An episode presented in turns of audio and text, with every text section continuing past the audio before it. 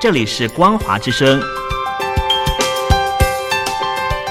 听众朋友，从现在开始，请您一起来关心最近发生的新闻事件。欢迎收听《光华随声听》。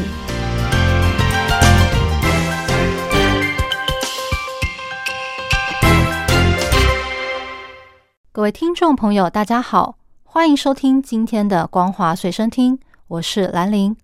新闻一开始，首先带您关心俄乌战争的最新情况。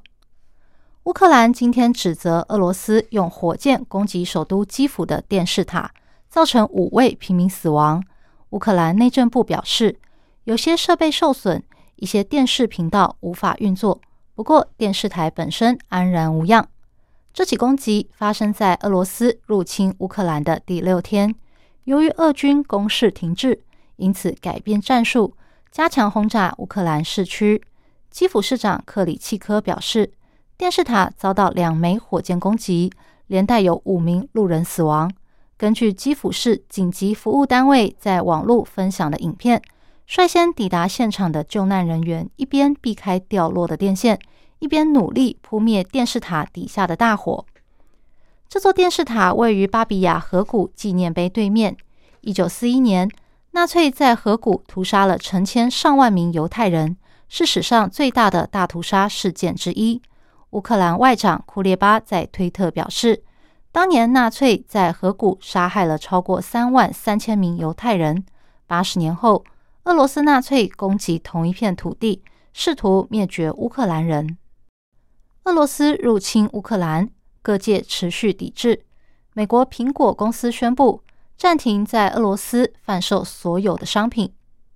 苹果发表声明，表示已经暂停在俄罗斯销售所有的商品，同时也限制 Apple Pad 等线上服务。一些新闻 App，例如俄罗斯官方媒体《今日俄罗斯》和俄罗斯卫星通讯社等，也无法在俄罗斯以外的地区下载。另外，苹果也关闭了自家地图在乌克兰的交通和即时路况功能，以确保乌克兰民众的安全。同时强调，他们深切关心俄罗斯入侵乌克兰一事，并和所有因为这场暴力而受苦的民众站在一起。媒体报道，为了谴责俄罗斯对乌克兰的攻击，西方各国政府、运动组织和大型企业纷纷切断与俄罗斯的连结。或是对俄罗斯寄出严格的制裁。苹果是最新一间加入抵制阵营的企业。美国情报单位根据最新的资料分析，由于俄罗斯进攻乌克兰的情况不如预期，俄罗斯总统普京最近罕见的对参与重大决策的幕僚以及官员生气。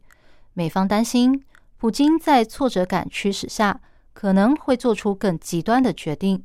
导致乌俄战局恶化。美国中央情报局 （CIA） 最近针对乌俄情势，向美国联邦参议院情报委员会提出简报，指普京最近罕见的对参与重大决策的幕僚以及官员发火。由于普京是情报人员出身，一向擅长隐藏情绪，因此外界认为他之所以生气，是因为误判乌克兰局势而遭受重大打击。情报委员会主席华纳指出，普京受到疫情影响，长时间隔离造成资讯落差，加上自我孤立，导致他与现实脱节，才会判断失准。华纳认为，俄罗斯目前还没有向乌克兰发动大规模的网络攻击，但在普京盛怒之下，无论是现实战场或网络，未来发展情况恐怕都会更加的恶化。情报委员会资深委员卢比欧也表示，过去的普京就像是擅长算计别人的冷血杀手，但新的普京恐怕会更加的危险。另一方面，俄罗斯入侵乌克兰，导致黄金的价格创下二零二一年一月以来的新高，每盎司直逼两千美元大关。媒体报道，俄乌战争开打后，中国大妈们跟着进场。金市交易变得十分热络，甚至有银行表示库存的金条已经快要卖光了。媒体报道，随着俄乌冲突加剧，黄金价格被不断的推高。在二月二十四号，俄罗斯入侵乌克兰的当天，黄金的价格达到每盎司一千九百七十四点二十七美元，创下二零二一年一月以来的新高。中国最大的珠宝交易市场深圳市水贝国际珠宝交易中心最近人潮络绎不绝，部分金铺的门口大排长龙。北京、成都多家金饰店、银行和当铺也受到买涨不买跌的心态影响，黄金产品比以往卖得更好。中国银行一名工作人员表示，最近黄金价格上涨，买金条的人特别多，店里的库存都快卖完了，已经补了好几次货。另外，多家金饰店、当铺也指出，最近黄金的回收价格也明显上涨。上海一家黄金回收站的负责人表示，俄乌战争开打的第一天，前来询问黄金回收价格的客人比以往都多。俄乌战争让国际反思中国入侵台湾的可能性。巴西学者认为，中国要侵略台湾，必须付出的正经代价非常的高，而俄罗斯总统普京的做法，则让中国收回台湾的梦想更加遥远。巴西米纳斯吉拉斯联邦大学的法学家兼政治学家塔纳里诺指出，虽然俄罗斯和中国是世界大国，但想侵略邻国，也免不了面临高昂的政治和经济成本。根据世界银行的资料，台湾的经济比乌克兰大得多，和西方国家以及日本的经济关系也更加密切，而且台湾还拥有乌克兰没有的重要力量。也就是巨大的工业园区和主要半导体供应商的国际地位。中国一旦和台湾开战，可能会导致半导体贸易中断，甚至对中国本身的经济产生影响。因为中国高科技产业和出口高度依赖这些零组件。巴西圣朱达斯塔代乌大学国际法和国际关系教授巴拉丘也认为。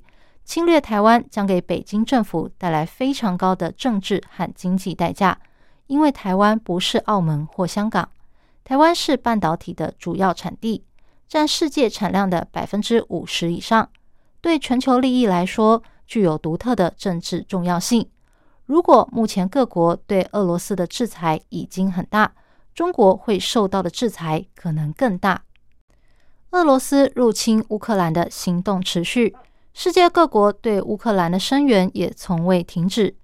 加拿大驻中国大使馆三月一号升起乌克兰国旗，贴出“我们支持乌克兰”的标语，在推特上获得赞赏，但在微博则是一片骂声。为了声援乌克兰，加拿大驻中国大使馆三月一号升起乌克兰国旗，并在大使馆外墙用简体中文挂上两面看板。分别是我们支持乌克兰，以及我们和乌克兰在一起。使馆的工作人员也不分国籍，拿起标语拍照，之后将图片、影片发布到官方的推特和微博上。大使馆的这项行动在推特上普遍获得支持与称赞。除了欧美国家的使用者，不少中国网友也用中文或英文留下评论，表达支持乌克兰。反对俄罗斯入侵的立场，但相同的内容在微博上却完全不同。到目前为止，发在微博的贴文已经超过千条，几乎都是批评加拿大驻中国大使馆的行为，也不乏将战争责任归咎于乌克兰、鼓吹战争与仇恨的言论等等。此外，也有中国网友表示，已经向微博官方检举。自从俄乌冲突爆发以来，中国台面上的主流意见普遍呈现挺俄贬乌的情况，稍有不同意见就被围剿扣帽子。但事实上，仍有一批中国人表示支持乌克兰，反对俄罗斯侵略的立场。以上新闻由兰陵为您编辑播报，感谢您收听今天的光华随身听，我们下次见。